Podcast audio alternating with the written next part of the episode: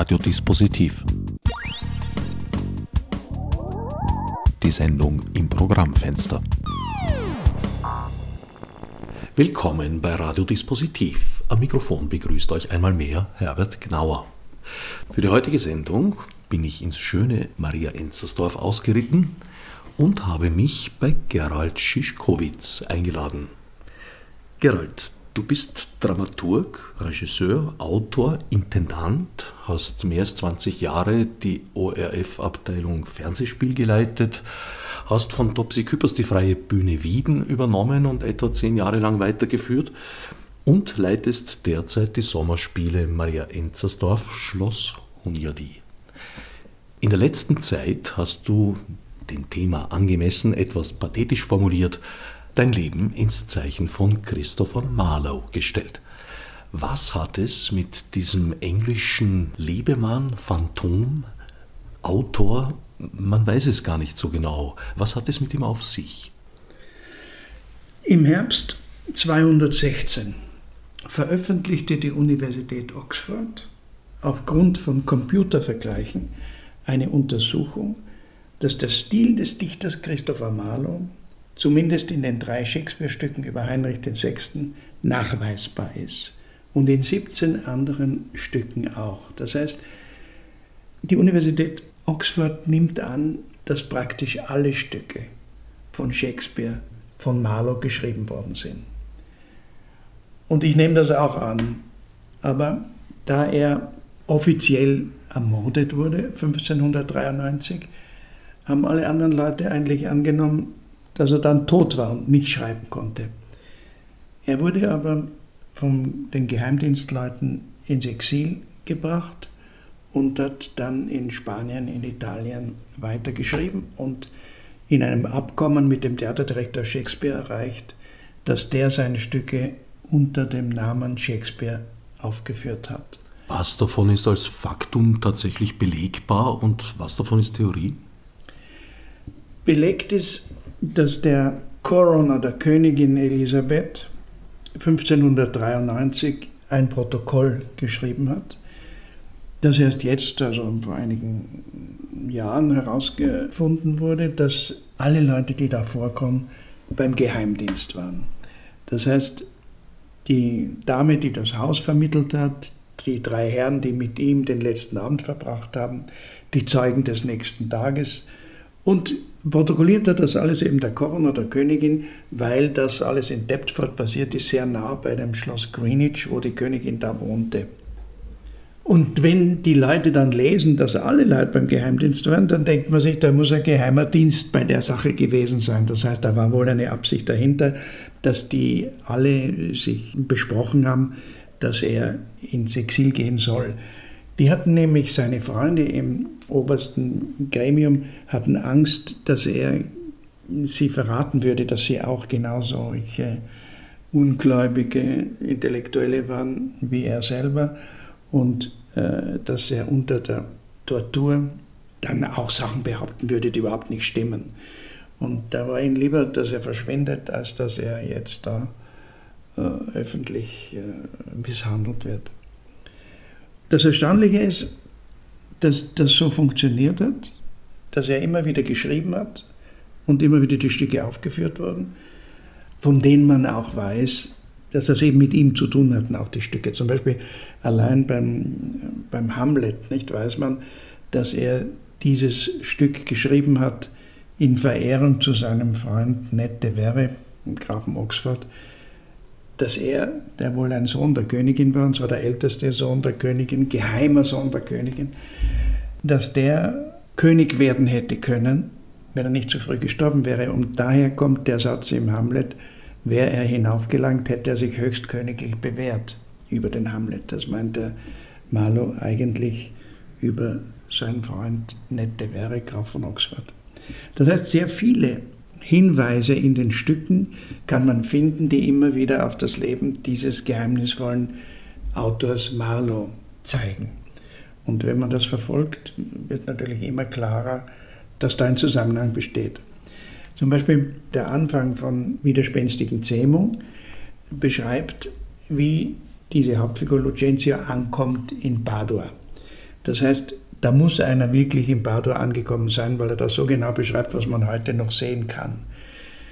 Wie das dort ausschaut, dass er mit dem Boot angekommen ist, vor einem Gasthaus angekommen ist, vor einer Kirche angekommen ist, die heute noch dort steht. Also da muss einer genau das gewesen sein, wenn er das beschrieben hat. Und der Theaterdirektor Shakespeare war ja nie in Italien. Es ist auch so, dass, dass, dass man in Venedig genau weiß, dass die Orte, die er beschreibt, gibt es wirklich genau. Und äh, wenn, wenn man im, im, Sturm zum Beispiel liest, dass er der König von Neapel auftritt, ist das deswegen, weil der Marlow lang beim Vizekönig von Neapel im Dienst war.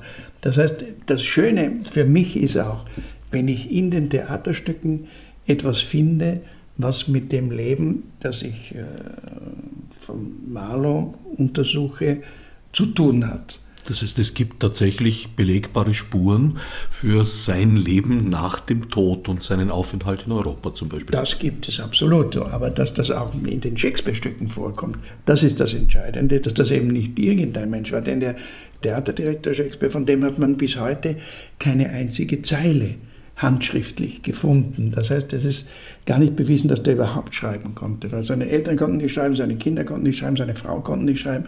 Es ist äh, gar nicht gesagt, dass er schreiben konnte, denn auch in seinem Testament, schon das dürfte er diktiert haben, denn unterschrieben hat er es mit solchen krakeligen Buchstaben, dass man nicht glaubt, dass das ein Mensch ist, der viel geschrieben hat, der wahrscheinlich überhaupt nie was geschrieben hat. Und da kommt auch nicht vor, dass, dass, er irgendein Stück vererbt hat oder dass er überhaupt ein, ein, ein Buch vererbt hat. Er hat auch kein Buch hinterlassen.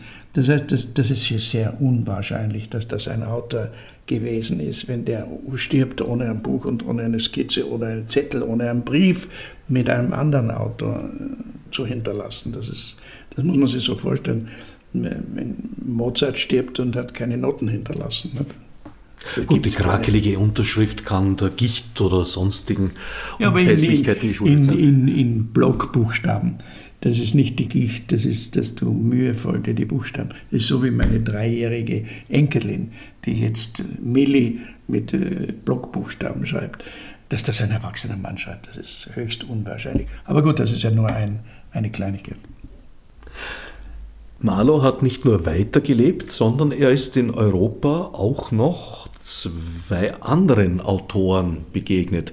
So kam es, dass drei der wichtigsten Autoren des 16. Jahrhunderts in ja, direkte Berührung gekommen sind. Ich glaube, es ist ja auch so, wenn ein Fußballer ins Ausland fährt, trifft der Fußballer.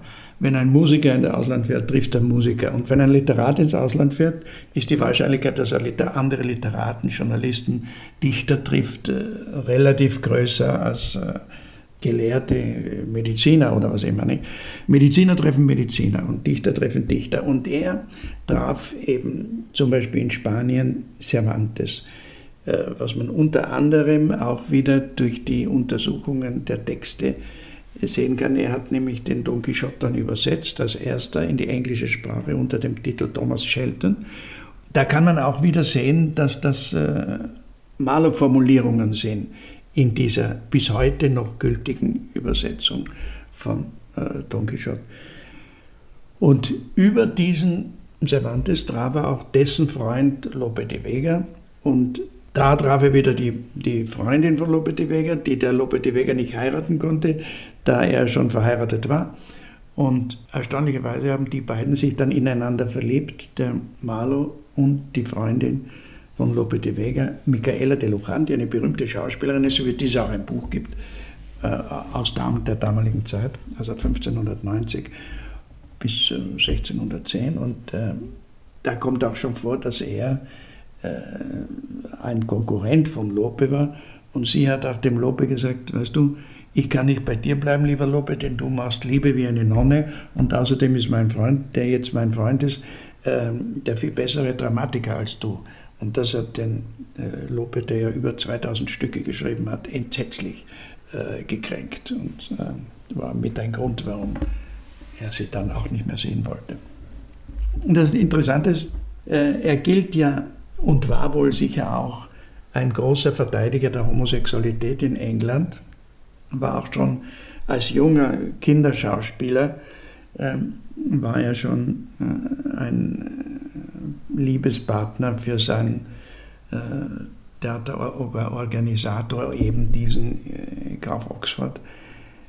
Und er war dann auch, steht ein, hat eine Liebesgeschichte mit dem Kapitän, mit dem er dann als 14-Jähriger nach Konstantinopel gefahren, gefahren gesegelt ist äh, und hatte einen Freund dann äh, in Cambridge, den Thomas Walsingham, mit dem er auch ein Verhältnis hatte. Also er war in London auch homosexuell unterwegs, aber auch er war wohl bisexuell, er hatte auch Freundinnen, äh, mehrere.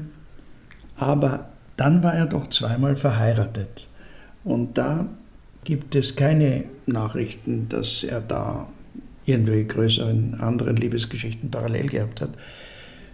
Das Tragische ist nur, die erste Frau, das war die Tochter des Fürsten Chiconia, der damals der Gouverneur von Kreta war. Und dort hat der Marlow eben diese Geschichte erlebt, die er dann als Romeo und Julia beschrieben hat. Er fuhr nämlich mit einem Schiff von Venedig nach Kreta, um für den, äh, seinen Chef Graf Essex Malvasia Wein zu holen aus Kreta, denn der hatte das Monopol für die Einfuhr von äh, Malvasia Wein, Süßwein. Und als er dorthin fuhr und den Wein eingeladen hatte, den ihm übrigens der Fürst äh, Chiconia verkauft hat, hat er sich in die Tochter des Fürsten verliebt.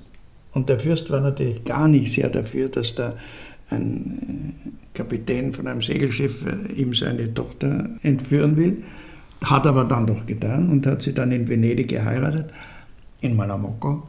Aber sie ist dann leider nach einem Jahr bei der Geburt ihres ersten Kindes gestorben. Und da, glaube ich, hat diesen sensiblen Autor das so erschüttert, dass er dann, es gab ja schon mehrere Stücke über diese Geschichte Romeo und Julia, in dieser Version, die er geschrieben hat, dann alle Leute umgebracht hat. Das hat mich immer gewundert, wenn ich Romeo und Julia gelesen habe, wieso da so viel Schreckliches am Schluss passiert. Da musste er wohl das abreagieren, dass seine Frau gestorben ist. Und das zweite Unglück war wieder, also er wohnte da in Padua. Sie haben ja, als sie in Malamocco geheiratet haben, sie hat nämlich witzigerweise nicht nur ihr Hochzeitskleid, was für einen anderen vorgesehen war, äh, für einen venezianischen Grafen, bei der Entführung mitgenommen, sondern auch ihre Mitgift. Und von der Mitgift, der Malo hat ja nicht so viel Geld, haben sie in Venedig eben das Haus gekauft, wo sie gewohnt haben. Und er hat dort ein Jahr lang studiert an der Universität von Padua.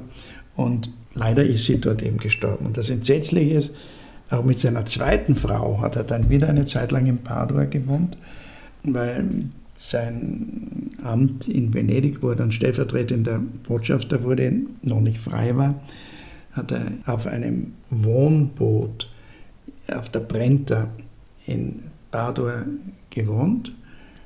Und die Kinder haben gespielt, er hat zwei Kinder mitgehabt, mit, mit dieser spanischen Sängerin von Neapel gekommen und die sind ins Wasser gefallen und sind ertrunken. Also er hat dort schreckliche, daraufhin hat er dann dieses noch finsterere Stück Timon von Athen geschrieben. Also er hat da in Padua äh, kein großes Glück erlebt. Also Marlow hat in Europa die Stücke geschrieben, hat sie nach England geschickt, wo sie von Shakespeare erfolgreich auf die Bühne gebracht wurden. Allerdings ist es auch sehr, eigentlich schwer vorstellbar, dass ein Mensch, der ein Theater leitet, äh, nicht schreiben und lesen kann, selbst wenn er nicht Nein, das ist doch schon 500 Jahre her, nicht? Also es, das ist schon das Mittelalter, da konnten nicht so viele Leute schreiben und lesen. Also dass da am Theater ich meine, manche Leute können heute am Theater noch nicht gescheit schreiben und lesen. Also das ist nicht so viel anders.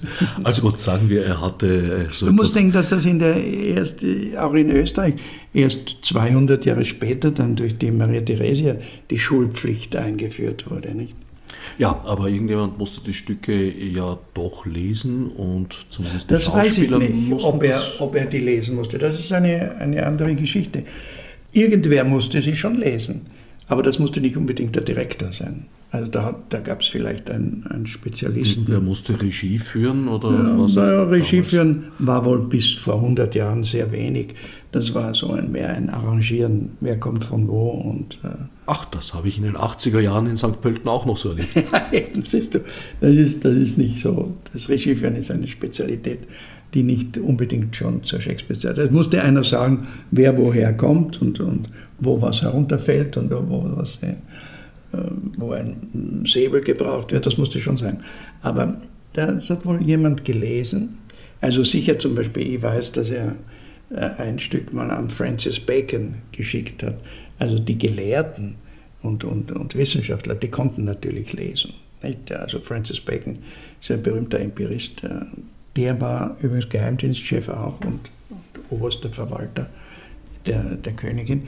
Also das war ein Intellektueller, der, der konnte lesen. Und da gab es sicher auch jemand im Theater, der dann die Aufgabe hatte, den Text so, so zu lesen und den Leuten halt beizubringen, dass da, da ist auch sicher vieles improvisiert worden. Und, ja.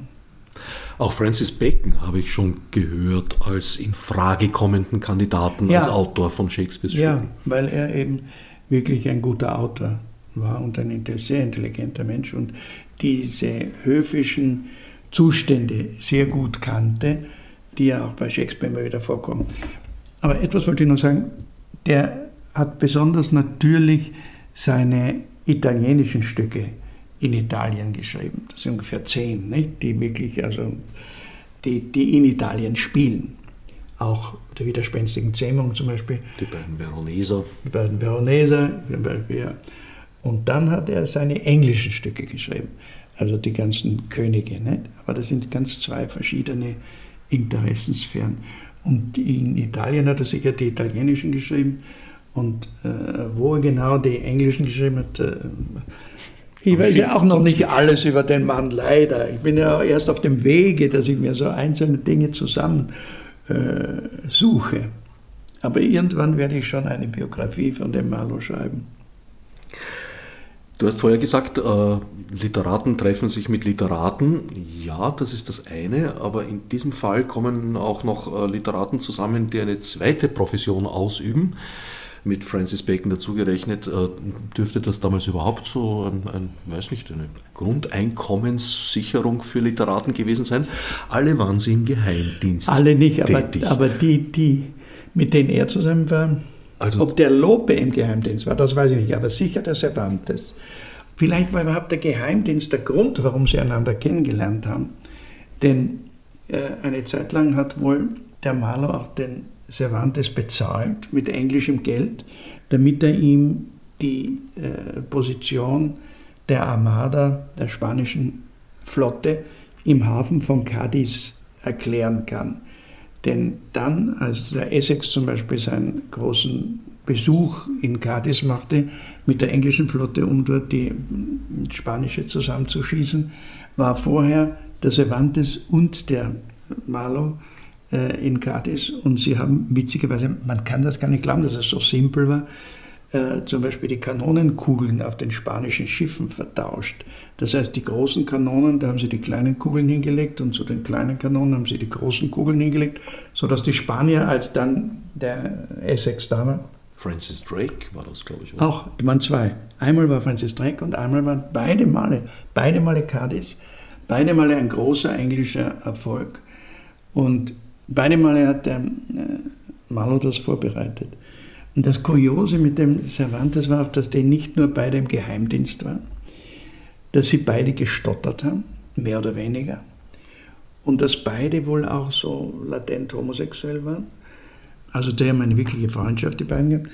Wenn man liest den Don Quixote, verkleiden die sich ja auch unglaublich oft in Frauenkleider und ziehen als Frauen durch die Lande. Nicht? Also da, da war schon ein, eine gewisse Lust an der Verkleidung und an dem Wechsel der Geschlechter bei beiden merkbar, obwohl sie eben beide auch verheiratet waren und auch beide Kinder gehabt haben. Also das war eher so ein bisexuelles, allumfassendes Liebesgefühl. Die Homosexualität hat ja Marlow auch in einem der Stücke, die ihm tatsächlich direkt zugeschrieben werden, in ja. Eduard II. Ja, thematisiert. Sehr, sehr klar hat er das äh, beschrieben und wohl auch mit eigenen Erfahrungen. Etwas ist auch sehr interessant. Er war auch ein Bastard. Er war ja zwar, wird überall gesagt, der Sohn des Schusters in Canterbury, aber seine Mutter war neun Monate bevor er geboren wurde in Dover. Sie kommt aus Dover und war dort mit dem Marinerichter Roger Manwood offenbar zusammen, denn der hat sich das, ab der Geburt von Marlow hat er sich sehr um das Baby gekümmert, hat dem Vater auch ein Geschäft äh, bezahlt und war mit der Mutter, also mit der Kate, bis zu ihrem Tod, zu seinem und zu ihrem Tod persönlich befreundet. Wie das mit dem Schuster ging, weiß ich natürlich nicht, aber es wird immer wieder, sind die Belege da, dass die beiden sich getroffen haben. Und der hat zum Beispiel, war sehr dafür, dass der äh, Marlow mit dem Grafen Oxford äh, ein Verhältnis hat, mit der Begründung, wenn der wirklich König wird, dann wird der Marlow sozusagen der Favorit des Königs, nicht? Was genau in diesem Stück Edward II. beschrieben wird. Nicht? Das heißt, was für uns etwas seltsam klingt, dass ein Vater seinen Sohn äh, für möglich hält, dass der mal Favorit des Königs wird und also die Liebesgeschichte da durchaus unterstützt, die der Junge da mit ihm hat, hat mich schon erstaunt, aber offensichtlich war das so. Das wäre praktisch eine Wiederholung gewesen, weil das Stück Eduard II. bezieht sich ja auf die historische Geschichte. Ja, ja, ja. und er, da hat er wohl etwas gesehen, was er sehr gut nachvollziehen konnte. Es ist überhaupt, das, das ist das Lustige, das Leben von Marlow spiegelt sich in Stücken, auch schon in den Marlow-Stücken. Denn zum Beispiel war er als 14-Jähriger eben mit dem Carlyle, Kapitän, auch ein Freund seines Vaters und seines Großvaters, in Konstantinopel, hat dort diese östlichen Eindrücke mitgenommen, aus denen dann die, die Stücke Tamberlan und auch Skanderbeg, die er dann geschrieben hat, auch das Selimus war so eine türkische Geschichte, das waren seine ersten Stücke. Der Skanderbeg ist leider verloren, aber man weiß, dass es ihn gab. Der Selimus war mit vielen anderen, aber Tamberlan ist dann wirklich von ihm selber zwei Teile geschrieben worden und das ist eben eine sozusagen eine ostische Hunnengeschichte, die er mit äh, Konstantinopel in Verbindung gebracht hat. Und das Lustige ist auch, er hat dort ein Kostüm bekommen als junger an seinem 14. Geburtstag ein Kostüm, ein türkisches, mit dem er in seiner ersten Rolle dann aufgetreten ist vor der Königin bei einer Doppelhochzeit, die eben dieser Graf von Oxford organisiert hat, das Theaterstück. Und da kam er in seiner ersten Rolle als türkischer Schiffsjunge, war seine erste Rolle. Ähm, da hat er dieses türkische Kostüm angehabt, was er in Konstantinopel zu seinem Geburtstag bekommen hat. Und aus Konstantinopel hat er eben diese Eindrücke dieser ostischen Herrscher mitgebracht. Das muss ihn sehr beeindruckt haben, was er dort gesehen hat. Jetzt könnte man sagen, das liegt natürlich nahe, dass ein Autor Themen behandelt, die ihm selber widerfahren sind, die Teil seines eigenen Lebens sind. Das ist aber mitnichten so. Manche Autoren suchen sich ganz bewusst Themen, die relativ weit weg von ihnen sind oder zumindest in ihrer eigenen Wahrnehmung. Ja. Und ein Beispiel dafür wäre jener bereits genannte Lope de Vega, dessen Stücke jetzt nicht unbedingt, glaube ich, seine eigene Lebenserfahrung widerspiegeln, sondern einfach brillant gebaute Komödien sind, Lustspiele. Na, da der über 2000 Stücke geschrieben hat, hat er natürlich eher konventionelle Vorwürfe genommen. Ich kenne mich auch zu wenig aus bei Lope de Vega. Aber bei Marlow waren doch immer irgendwelche Einflüsse aus der Gegenwart. Oder wenn ich es ganz praktisch sagen kann, ich habe gestern ein Buch gelesen von mir selber, wo ich nicht mehr wusste, worum es geht, obwohl das noch gar nicht 20 Jahre her ist, wo natürlich die Grundgeschichte erfunden war, aber die Details haben alle mit meinen Erinnerungen zu tun. Das war eine Geschichte, hieß Schimanski und ging um den Mord an einem äh, Fernsehdirektor. Das heißt, es sind schon meine Erinnerungen an Menschen, die ich kannte, aber die Grundgeschichte war erfunden. Also es wurde nie damals ein Schauspieldirektor äh, umgebracht oder, oder ein Fernsehdirektor umgebracht, sondern äh, das musste als Kriminalhandlung erfunden sein. Aber was ich dann dazu erlebt habe, schreibt man dann schon aus dem eigenen Leben mit ab. Und so war das sicher beim Marlow auch, dass der halt, was er erlebt hat mit, mit der Königin, er hatte ja auch offensichtlich eine Liebesgeschichte mit der Königin, was wirklich erstaunlich ist. Aber das hat damit zu tun, warum er eben dann geschont wurde. Obwohl er wurde ja angeklagt vom obersten, obersten Gerichtshof, weil sie ihm vorgeworfen haben, dass er Gedichte auf die Wand der protestantischen holländischen Kirchhofs äh, geschrieben hat und unterschrieben hat mit Tamberlein. Das ist nicht ganz klar, ob er das wirklich selber war oder ob ihn da einer benutzt hat. Jedenfalls war das der Anlass, dass sie ihn angeklagt haben und dann kam auch alles Homosexualität und äh, Frechheit gegen die Regierung und allerlei Vorwürfe kam da noch dazu. War zu dem Zeitpunkt verboten, die Homosexualität? Ja, zumindest äh, nicht erlaubt, ja. Ob es wirklich verboten war, die Kirche hat es wohl, wie, wie heute ja auch, nicht gern gehabt, äh, dass das. Äh, Manche passiert. Ja, und zumindest öffentlich nicht gern gehabt. Ich meine, heute sagt man auch, dass der halbe Vatikan homosexuell ist, aber wieder, es wird nicht, äh, sagen wir mal, geworben damit. Und er, naja, er hat ja das so formuliert, dass er gesagt hat, erstens, Jesus war ein Bastard und zweitens, Jesus und Johannes waren homosexuell. Nicht? Also diese Angriffe auf heilige hat er nicht äh, gern gesehen. Er hatte ja überhaupt einen großen Feind und das war der Bischof Whitgift von Canterbury, der Vorsitzende in der Inquisition in England, aber nicht der katholischen Inquisition, sondern der englischen Inquisition, also der Protestanten eigentlich, also der Anglikaner, war dieser Erzbischof Whitgift von Canterbury. Der war sein persönlicher Feind und der musste auch befriedigt werden von der Königin und also das war so. Äh, er war dann war schon vor dem obersten Gericht und wurde schon dann äh, angeklagt und eigentlich auch schon verurteilt, nur es wurde aufgeschoben, das, das Urteil. Und da hat er einen der intimen Freunde der Königin, Henry Wriothesley, Graf von Southampton, gebeten, dass er der Königin ein paar Gedichte von ihm bringt. Unter anderem das schöne Gedicht Should I Die, Should I Fly, da was es jetzt immer noch gibt, ein berühmtes englisches Gedicht. Und die Königin hat das gelesen, hat offensichtlich gedacht, better fly than die, und der soll kommen und hat mit ihm geredet. Und dann steht in meinen Unterlagen, made love with the queen in the Nonsuch Palace. Das war der Palast Nonsuch Palace, hieß er deswegen, weil man einen solchen Palast in England noch nicht gesehen hatte, wie ihn Heinrich VIII. dann gebaut hat. Leider ist er jetzt kaputt, sind ja noch Ruinen da. Aber dort, es gibt immer noch den Nonsuch Park in London und dort eben haben die sich getroffen und äh, offensichtlich ist er dort geblieben. Sie hat seine Gedichte gelesen, sie haben über allerlei geredet. Sie war 60, er war 29. Offensichtlich äh, haben sie sich aber gut verstanden.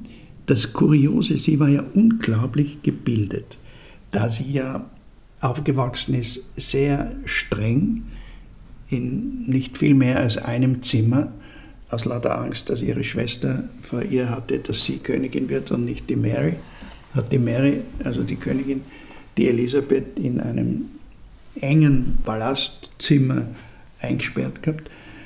Und dort hatte sie viel Zeit und hat sehr viel gelernt, nämlich Latein, Griechisch, Englisch, Italienisch. Und das konnte sie auch gut sprechen. Die konnten wirklich mit dem Marlow, konnte sie, der hat dasselbe in Cambridge gelernt. Aber ich meine, wen triffst du heute schon, der Latein, Griechisch konversieren kann und Französisch und Italienisch und Englisch und Deutsch dazu? Ob sie Deutsch konnte, wusste ich nicht, weiß ich nicht. Aber die anderen Sprachen konnte sie und konnte mit ihm auch wirklich über griechische Gedichte, griechische Mythologie äh, gut reden. Und äh, die hatten wirklich eine große Freude miteinander, abgesehen davon, dass sie beide natürlich Theaternarren waren. Die, die Elisabeth war auch ein Theaternarr, hat auch selber gespielt. Und, und, und er, sie kannte ihn ja schon als Buben. Nicht? Er hatte schon als Bub Theater gespielt für sie mit ihrem Sohn, dem Grafen von Oxford. Das Zitat, das du vorher gebracht hast, äh, dass diese Nacht mit der Königin, Malos Nacht mit der Königin belegt. Was ist da die Quelle? Ein Tagebuch? Oder? Ja, na, es, es gibt in der griechischen Theatergeschichte die berühmten Anagramme. Das heißt, die Autoren haben Anagramme in ihre Texte gewoben, muss man fast sagen.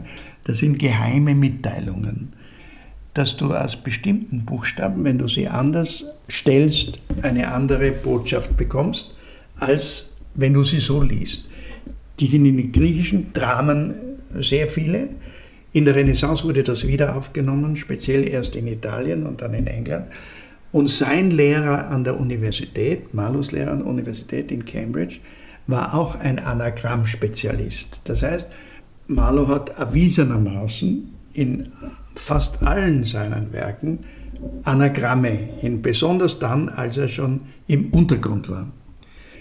Und da gab, gibt es, die ist jetzt gestorben, eine Amerikanerin, Roberta Ballantyne, die kurioserweise mit dem Mann verheiratet war, der sehr beteiligt war im Zweiten Weltkrieg, die Codes der deutschen Geheimdienste zu knacken.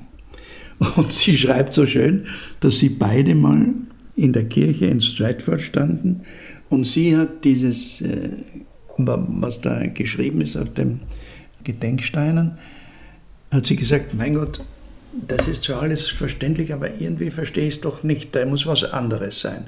Und er sagt dann, ja, wahrscheinlich ist es eine geheime Nachricht, die du nicht lesen kannst, die du zwar ahnst, aber nicht äh, herausfinden kannst. Und da hat sie angefangen, sich damit zu beschäftigen. Da hat sich ihr ganzes Leben lang beschäftigt, ein ganz dickes Buch geschrieben, wo sie versucht hat, alle Anagramme zu finden und zu lösen. Und wenn man das äh, durchliest, kommt man natürlich auf erstaunliche Dinge, die er da verschlüsselt geschrieben hat. Also Anfang vom Othello, Anfang im Hamlet sind lauter Anagramme drin auch in seinem, in, in, in, eben in den Gräbern in, in Stratford sind auch Anagramme. Und wenn man die findet, wenn man die auflösen kann, bringen sie sehr oft Dinge, die du sonst nirgends finden kannst. Nicht? Zum Beispiel hat sie da herausgefunden, wo der erste Stop war, äh, nachdem er in den, in den Untergrund gegangen ist. Ich habe den auch dann gefunden und ich dachte mir nicht viel dabei. Der erste, den er da getroffen hat, war Heinrich von Navarra.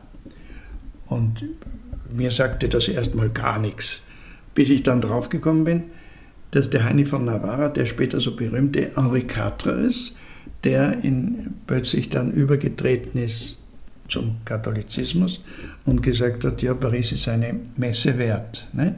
Und witzigerweise, so eine Woche vorher, war der Malo bei dem Henri IV da hat ihm einen Brief von äh, Essex gebracht, wahrscheinlich mit der Bitte, werde nicht Katholik jetzt. Wir haben ein Problem genug mit den Katholiken in Europa.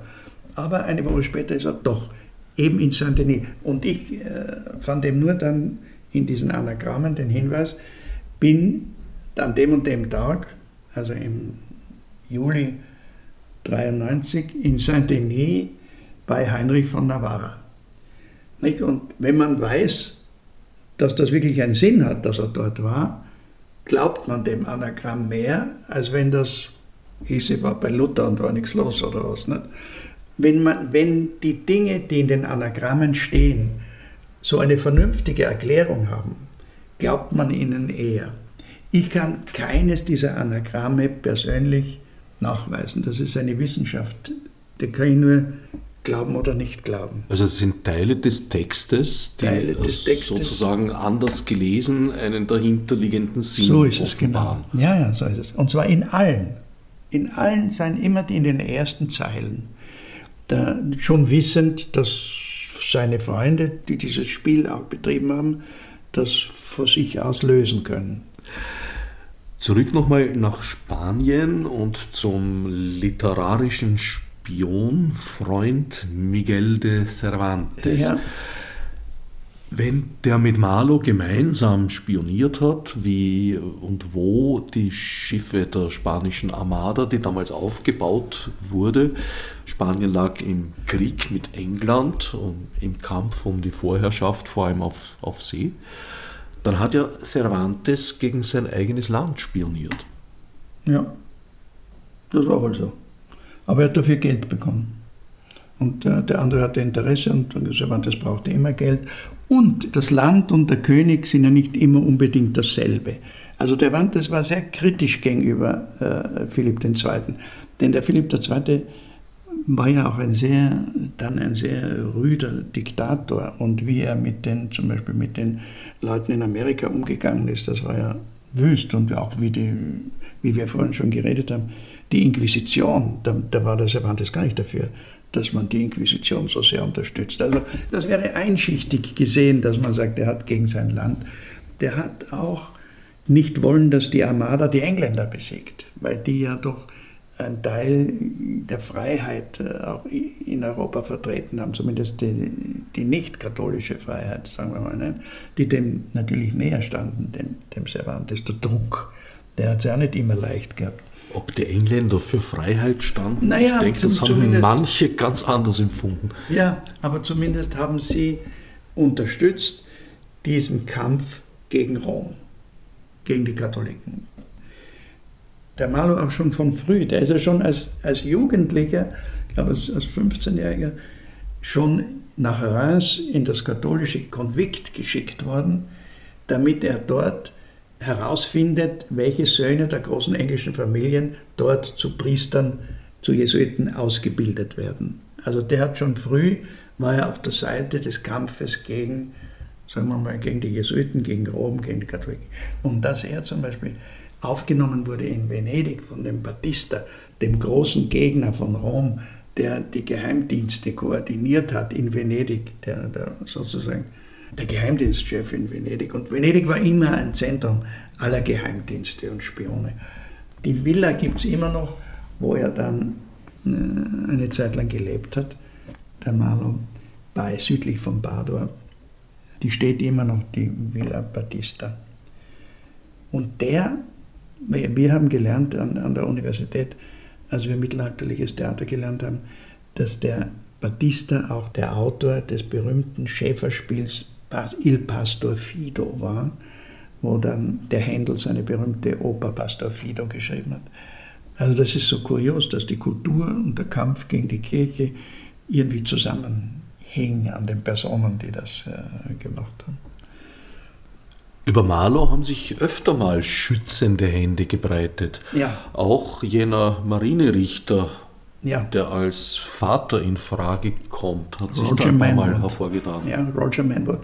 Der hat, äh, da gab es eine fürchterliche Geschichte. Der hat, die Königin hat dem Roger Manwood eine goldene Kette geschenkt als sein Abzeichen. Er war ja einer der drei obersten Richter dann. Das hat auch wieder mit der Religion zu tun, weil sie war ja nun eine Vertreterin der protestantischen Religion, also gegen die katholische Religion. Und die Feinde der protestantischen Religion war die katholische Religion. Und die Maranen, also die Juden, die die christliche Religion angenommen haben, haben die protestantische angenommen, weil die katholische sie fürchterlich verfolgt haben.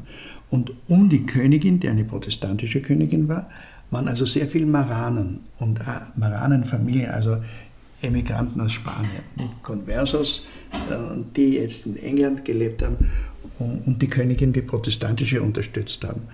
Und intelligent waren sie auch. Und einer von denen war eben Roger Manwood, der dann einer der obersten drei Richter wurde von ihr, der, das ist auch interessant, sein Vater war schon einer der Sargträger der äh, vorhergehenden Königin, Anne Boleyn. Nicht? Also die, die wurde vom Heinrich umgebracht und einer der Sargträger an dem Sarg war schon der Vater von Roger Manwood.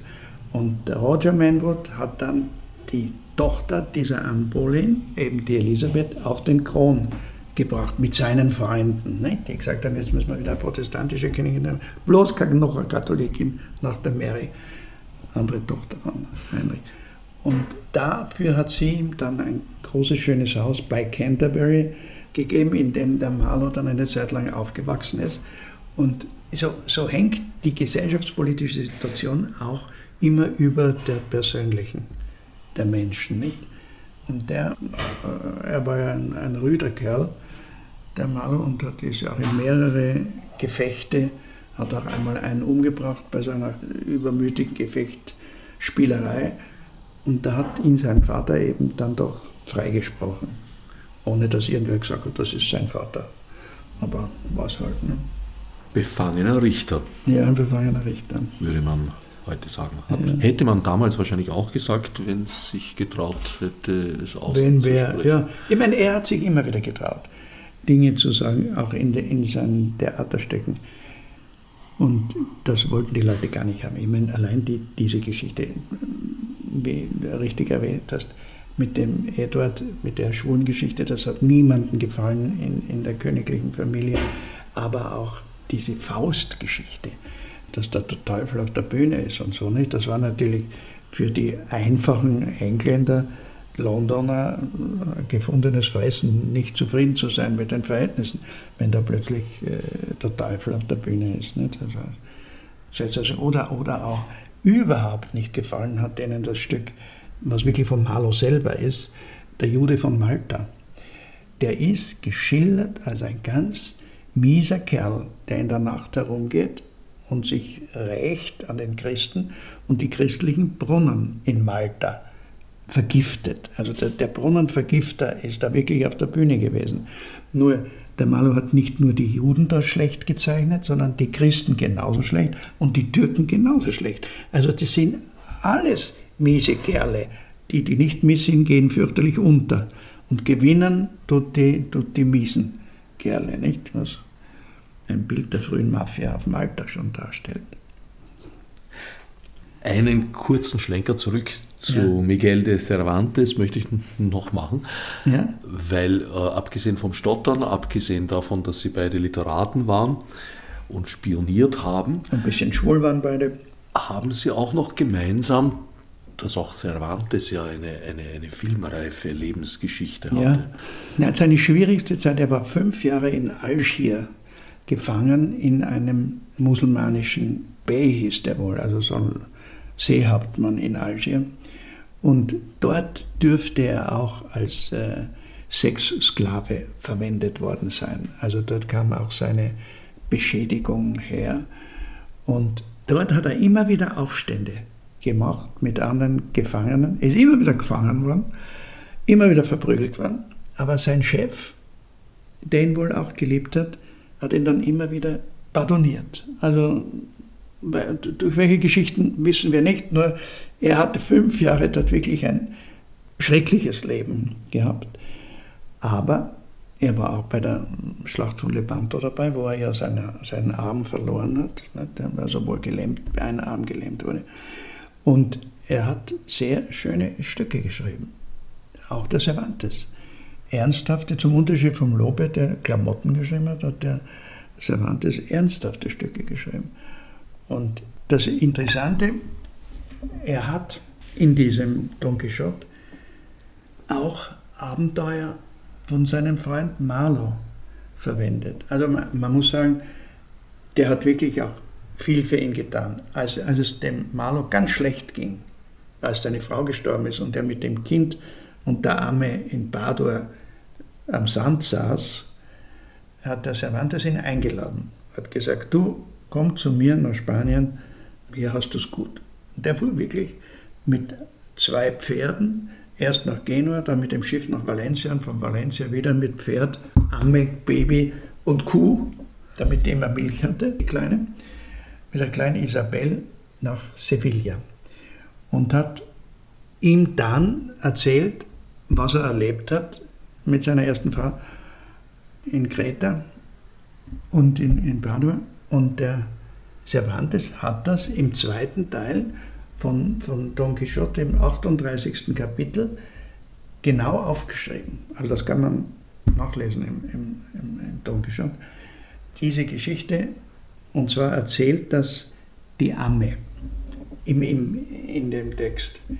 Und daher weiß ich, dass offenbar die Amme die er auch in, in Romeo und Julia vorkommen lässt, eben keine alte Schachtel ist, wie es bei uns üblicherweise jetzt auch in Graz und in, im, im Volkstheater, wo ich das gesehen habe, äh, ist das wieder eine, eine ist die junge Frau, ist die Julia und die alte Frau ist eben die Amme. Aber in Wirklichkeit waren beide relativ jung und er hat sich erst, steht in dem äh, Quixote, erst in die Amme verliebt und erst die Amme hat ihn in das Haus der Julia überhaupt eingeladen zu diesem Maskenball. Und da hat er die Julia getroffen. Das heißt, das steht beim Cervantes im Don Quixote. Das heißt, ich habe diese Geschichte dort erst zuerst gefunden. Ich bin erst viel später drauf gekommen, weil kurioserweise in Venedig die Versicherungspapiere immer noch vorhanden sind, die der Marlow damals unterschrieben hat, als er bei den zwei Schiffseignern in Venedig dieses Schiff gemietet hat, mit dem er nach Kreta fuhr. Da hat er eine Versicherung abgeschlossen, wenn was passiert. Weil passiert ist anscheinend so oft was, dass man das macht. Aber dass diese Versicherungspapiere bis heute erhalten wurden, ist natürlich schon kurios. Nicht? Da steht allerdings nicht Marlow drauf, sondern Nein, einer seiner Decknamen. Ja, ja, da steht drauf Giacomo Codarino. Der er, wie er bei dem erwähnten äh, Henri IV war, hieß er Jacques Coderin, also in Frankreich. Und der, der hat einfach das Jacques Coderin, war schon wurscht, in Venedig dann auf Goderino geändert. Und das steht in den Versicherungspapieren. Und diese Identitäten sind nachvollziehbar, dass sind das alles mal ja. ja er, er, musste ja auch immer, als er zurückkam, konnte er auch nicht mehr äh, Giacomo Codarino heißen, weil zur selben Zeit, das ist natürlich auch ein, ein Zufall der Geschichte, hat der 88. Doge in diesen Jahren denselben Namen gehabt wie der Gouverneur in Kreta. So, so, so wie der Fürst in, in Kreta hieß, so hieß auch der selben Zeit der Doge in Venedig. Daher konnte er nicht mehr Giacomo Codarino sich nennen, denn die haben in der Familie natürlich gewusst, dass das der Mistkerl ist, der das Mädchen entführt hat. Nicht? Also hieß er der Monti plötzlich. Als er an der Universität studiert hat in Padua, hieß er Monti, weil er konnte nicht denselben Namen mehr nennen, weil der war ziemlich ungeliebt zu dem Zeitpunkt. Du hast vorhin Michaela Lujan erwähnt, ja. die ehemalige Geliebte von Lope de Vega, ja. die zu Marlow gewechselt ist ja. und dann, Weil er nicht ich, sogar seine war. Frau wurde.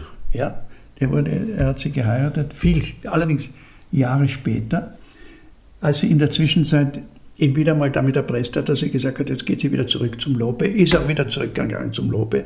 Und da wissen wir eigentlich am meisten über die beiden, weil der Lope das berichtet hat seinem Chef, dem Grafen, also Chef kann man nicht sagen, aber dem, der ihm viel Geld gegeben hat, dem Grafen Sessuna. Äh, da gibt es Briefe von Lope an den Grafen und da beschreibt er Michaela de Lujan. Und eigentlich, wenn man Michaela de Lujan eingibt in den Computer, kriegt man vor allem diese Briefe, also vom Lope. Die sind staatlich aufbewahrt, weil er so ein großer Dichter ist. Ne? Und dann ist sie aber wieder zurück zu ihm, weil sie gemerkt hat, der, der schreibt nicht nur die besseren Stücke, sondern ist auch, sagen wir mal, der gehaltvollere Mensch. Und der Lope war immer noch mit seiner Frau verheiratet, also da ging eh nichts weiter. Und da ging es wieder zurück zu ihm. Und da ging sie, warum, weiß ich nicht, über den Brenner. Also sie wollte nach Venedig und ist aber nicht über Mailand, sondern über den Brenner. Irgendwie offenbar hatte sie wahrscheinlich eine Transportgelegenheit nach München oder nördlich der Alpen und ist dann über die Alpen, über den Brenner und dort kam das Baby, was eben Marlows Baby nochmal war. Und dann haben sie geheiratet. Wir wissen nicht genau in welcher Kirche, aber wahrscheinlich in der Kirche San Giovanni in Villa in Bozen. Was hat Michaela für ein Schicksal dann erlitten? Wir wissen das nicht. Er ist wohl vor ihr gestorben in Venedig. Sie war dann mit ihm in Venedig verheiratet. Er war stellvertretender Botschafter. Sie haben immer wieder Kinder bekommen. Und er ist dann, verliert sich seine Spur. Die Dame mit den Anagrammen äh, hat die letzte, glaube ich, 21 in Venedig, dass er da krank wurde und dann gibt es keine Nachricht mehr von ihm, die wir wissen. Ich unterstelle, dass er sicher dort nur verschwunden ist mit seinem Namen und irgendwo hin, weil ich kann mir nicht vorstellen, dass er nicht bei der Ausgabe seiner Gesamtausgabe dabei war, bei, bei dem Herstellen seiner Gesamtausgabe, weil da sind so viele Veränderungen zu den ursprünglich schon mal, also schon veröffentlichten Stücken in den Quartos, wie das hieß, in den Erstausgaben. Da geht es jetzt um die Shakespeare-Gesamtausgabe. Shakespeare-Gesamtausgabe, ja. Möglich ist alles, aber kann ich mir nicht vorstellen, dass der vor der Gesamtausgabe 1623 gestorben ist. Weil da sind so viele Veränderungen in den Texten. Das kann nur ein Autor machen, denn nicht ein anderer. Also du vermutest ihn in England zu diesem Zeitpunkt. Oder er hat das Ganze von Venedig aus verändert, aber das ist schon sehr seltsam. Du hast da veritable Forschung betrieben, bist Betreibe ich noch, immer noch. Oder betreibst es immer noch, immer reist noch. herum. Ich sage dir, was die Lust ist, was die Lust ist. Das ist wie ein Kreuzworträtsel. Du kommst von einem Kreuzworträtselwort auf das andere Kreuzworträtselwort und wenn das einen Sinn macht, dann freust du dich einfach riesig. Die Ergebnisse deiner Forschungen sind bereits in mehrere Bücher geflossen, ja. die allesamt in der Edition Rösen erschienen sind. Ja, und jetzt wirst du lang, wird zu meinem 80. Geburtstag eine Gesamtausgabe erscheinen von all meinen 21 Romanen. Und da sind auch die drei Marlow-Romane dabei. Ja, man wird alt. Und ein Stück ist da auch Ein noch Stück, ja. Aus dem dritten, äh, da bin ich gerade dabei, das werden wir im nächsten Sommer abführen, ich glaube am 29. Juni. Und das ist kurios, weil da werden wir dieses Stück Romeo und Julia, Shakespeare Marlowe, dort spielen, wo ich glaube, dass er die Geschichte zum ersten Mal wirklich erlebt hat. Es gab ja mehrere Romeo und Julia Stücke schon davor in, in, in der Literaturgeschichte. Das hat nicht er erfunden. Das ist schon, sogar bei Dante kommt die Familie in Montag und Capulet vor und da spielten immer alles in Verona. Und, diese, und eines dieser Stücke hat er sicher übernommen und hat es umgeschrieben auf seine Gefühle hin und auf seine Verzweiflung, weil wie gesagt, das Mädel, was er in Kreta entführt hat, dann in Padua gestorben ist. Und daher werden wir dieses Stück Romeo und Julia, also sein Stück, in Kreta aufführen, also in, in Maria Enzersdorf im Schlosshof, aber wir werden sagen, hier ist Kreta und nicht Verona. Und es wird nicht der Romeo den Romeo spielen, sondern der junge Marlow den Romeo spielen, was den großen Vorteil hat, dass das Stück nicht so traurig endet wie in Wirklichkeit bei ihm, bei Marlow und Shakespeare, sondern relativ heiter mit der Entführung von dem Mädel. Also es wird die Zuschauer in Marienzersdorf werden glücklich nach Hause gehen, dass ein junger Mann, eine junge Frau entführt hat und glücklich heiraten konnte in Malamocco in Venedig. Aber äh, es sind die Liebesszenen, es ist nicht die Nachtigall, es ist es ist die Nachtigall, die Nachtigall nicht, nicht, die Lerche. Nicht die Lerche. Diese schönen Liebesszenen kommen alle vor und auch der Tanz und, und die Begrüßung und alles. Das ist alles original. Nur es kommt schon vorher die Arme vor. Die Arme ist ein bisschen anders als beim, beim Malon Shakespeare, weil wir ja den Bericht von Cervantes haben. Das nehmen wir aus dem Cervantes. Aber sonst äh, entwickelt sich das äh, ziemlich so, wie das in Kreta war. Nicht? Und das ist schon witzig. Das hat noch niemand so gemacht. Den Text hast du geschrieben? Text schreibe ich immer noch, ja. Und die armen Schauspieler müssen das dann lernen. Basierend auf auf dem, auf dem, auf dem Original, auf, auf, dem Theatertext, den wir ja haben, von, von ne? wo es ausgeht, kann man es ja machen. Aber du verpasst ihm ein Happy End. Ja, aber es kommt natürlich, ja, ich habe ein Happy End. Aber es kommt natürlich Tybalt vor und die Keilereien mit Mercutio und Tybalt. Und das ist auch lustig, weil die Schauspieler wollten ja alle immer einmal Tybalt spielen, und alle wollten immer einmal Mercutio spielen und eh alle wollten einmal Julia spielen und einmal Romeo spielen. Ne?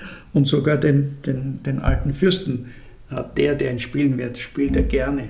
Hat sein Leben lang ja immer miterlebt, als Schauspieler, dass das wer anderer einmal gespielt und immer wollte er den spielen und jetzt kann er ihn spielen. Also Sie haben alle Ihre Traumrollen Die haben alle ihre Traumrollen und die, die nicht so traumhaft sind, die lassen wir einfach weg. Du bist ein gütiger Intendant. Die, Ja. die, die Rollen, die nicht traumhaft sind, sind weggelassen. Ja. Das geht sich aus mit der Handlung. Ja, die nicht so tolle Texte haben, nicht so tolle Szenen haben. Ähm, Benvolio ist schon eine schwache Rolle, der kommt zwar gerade noch vor, aber er war schon knapp am Streichen. Ist der nicht dramaturgisch notwendig? Ich habe es jetzt nicht so genau. Naja, nein, der Benvolio eben weniger. Nicht? Wichtig sind die Streithanseln, also Mercutio und Tybalt, die sind wichtig, nicht die gegnerischen Streithanseln. Der Benvolio ist der, der mit der Amme unterwegs ist immer. Ja. ja. Und das ist nicht so, das ist nicht so toll. Es ist auch nicht so, dass, dass das vielleicht so bleibt. Vielleicht ändern wir das noch. Äh, durch die Proben kommen ja doch immer viele Veränderungen auch in einem Theaterstück zustande. Nicht? Wenn du nicht einen Klassiker aufführst, sondern spielst, sodass die Schauspieler auch ihre eigene Eigenart einbringen, was ja das Schöne ist, dann ändert sich auch viel. Aber dass die Schauspieler und Schauspielerinnen sagen, geh, lass uns doch lieber sterben, wir sind schon so. Das, Ja, das ist ein bisschen das wäre ein arger Eingriff. Aber vorläufig haben die noch nicht einmal, den, weil das ja ganz neu ist, das Buch, also den Roman haben die noch nicht mal. Nur die Julia, die eben vorne auf dem Buch drauf ist, die war in der Buchmesse, habe ich sie plötzlich gesehen und die hat sich dort das Buch beschafft. in Wien. In Wien auf der Buchmesse. Ja. Wer wissen möchte, wie das jetzt tatsächlich ausgeht, ob sich das Ensemble gegen den Autor und den Regisseur durchsetzt oder ob das gar nicht notwendig ist, kann das in Maria Enzersdorf im Sommer 2018 tun. Da gibt es sicherlich Informationen im Internet. Ich glaube, es ist 29. Juni und dann spielen wir es hier dreimal und dann spielen wir es eine Woche in Wien in der Freien Bühne. Auch hierzu verspreche ich sachdienliche Links auf dem Website des Freien Radios eures Vertrauens. Ich danke Gerald Schischkowitz für das Gespräch und Ich danke allen dir. anderen fürs Zuhören. Ich danke dir. als nef margot mit. Fichtis obsidruitar